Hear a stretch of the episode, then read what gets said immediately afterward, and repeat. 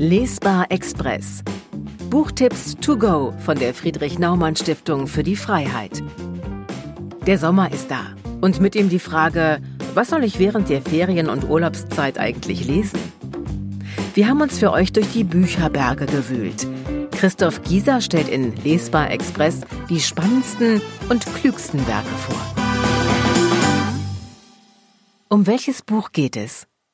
Die sterbliche Seele der Freiheit zur Verteidigung der liberalen Demokratie von Marco Buschmann ist vor wenigen Tagen bei NZZ Libro, einem Imprint der Schwabe Verlagsgruppe, erschienen. Es hat 236 Seiten, die so vollgestopft mit Wissen und Wissenschaft sind, dass es sich an manchen Stellen nach deutlich mehr Umfang anfühlt. Diese etwas flapsige Aussage möchte ich allerdings nicht missverstanden wissen. Das Buch ist sicher nichts, was man nebenbei lesen sollte, aber das passt ja auch zur Aufgabe der Verteidigung der liberalen Demokratie, die sich auch nicht so nebenbei erledigen lässt, wie inzwischen auch der letzte gemerkt haben sollte. Und ich habe alleine während der Lektüre drei der Bücher, auf die Marco Buschmann sich stützt, gekauft. Die sterbliche Seele der Freiheit ist daher eher Ausgangspunkt als Ende einer wichtigen Debatte. Wie lautet die zentrale These? Marco Buschmann ist nicht der erste Autor, der davon überzeugt ist, dass wir derzeit einen klug geführten Angriff auf die Idee der liberalen Demokratie erleben. Was sein Buch allerdings von anderen abhebt, ist der Versuch einer theoretischen Vermessung der Gefechtslage.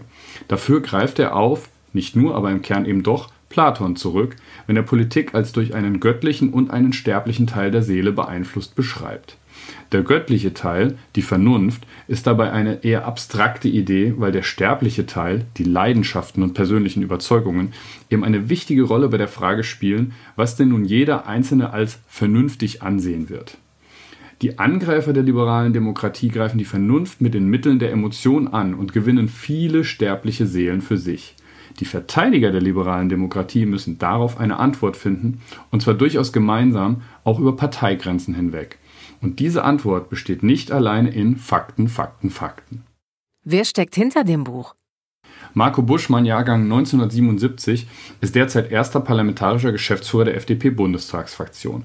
Bis zum Wiedereinzug der FDP in den Bundestag war er etwas mehr als drei Jahre lang Bundesgeschäftsführer der FDP und damit einer der engsten Weggefährten von Christian Lindner, der die Liberalen nach dem Niederschlag 2013 zurück in die Erfolgsspur brachte. Von Hause aus ist Buschmann promovierter Jurist.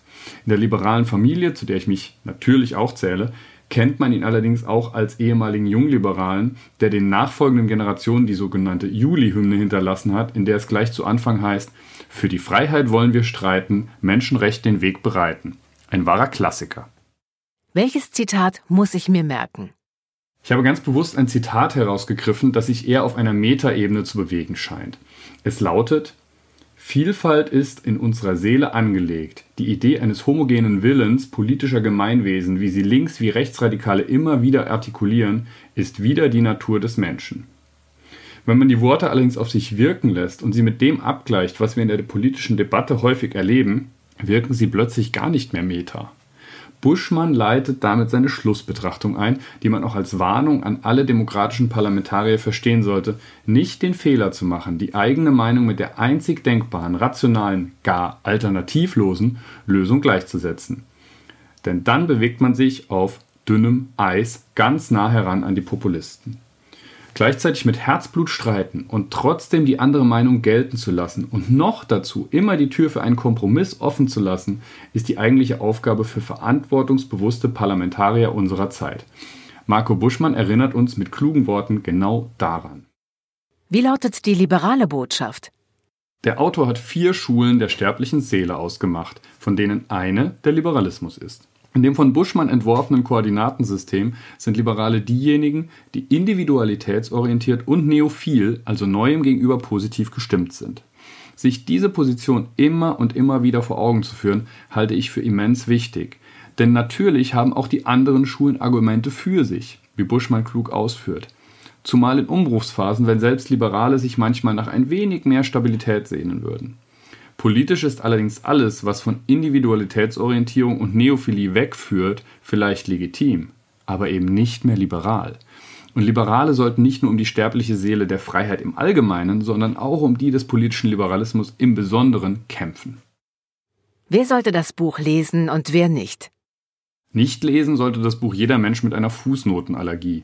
424 sind es am Ende geworden, das ist mehr als in mancher Doktorarbeit, spricht aber für die Akribie des Autors. Das meiste, was ich bisher in einem Buch geschafft habe, waren 326 Anmerkungen. Ich gebe mich also reumütig geschlagen. Eine Leseempfehlung ist Die sterbliche Seele, daher natürlich für interessierte Wissenschaftler, aber genauso für all diejenigen, die ein echtes Interesse am Überleben der liberalen Idee haben und die gleichzeitig verstanden haben, dass es dazu zumindest ein grundlegendes Verständnis politischer Philosophie braucht. Politik ist viel mehr als die täglichen Schlagzeilen und im Hintergrund auch viel mehr als bloßes Bauchgefühl. Das lässt sich in Buschmanns Werk mehr als nur erahnen.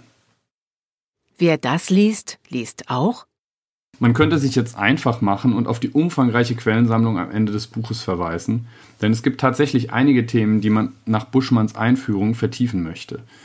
Wenn ich einige der Empfehlungen herausgreifen soll, sind es sicherlich Lewitsky und Seiblet mit ihrem längst zum Klassiker gewordenen Werk wie Demokratien sterben aus dem Jahr 2018.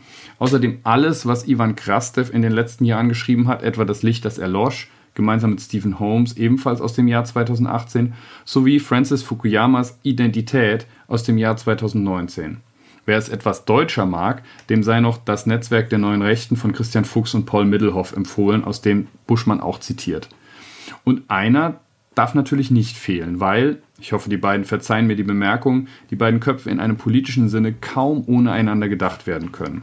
Gemeint ist natürlich Christian Lindner mit seinem Buch Schattenjahre aus dem Jahr 2018. Wer Lindner besser verstehen will, sollte Buschmann lesen und andersrum gilt das eben auch.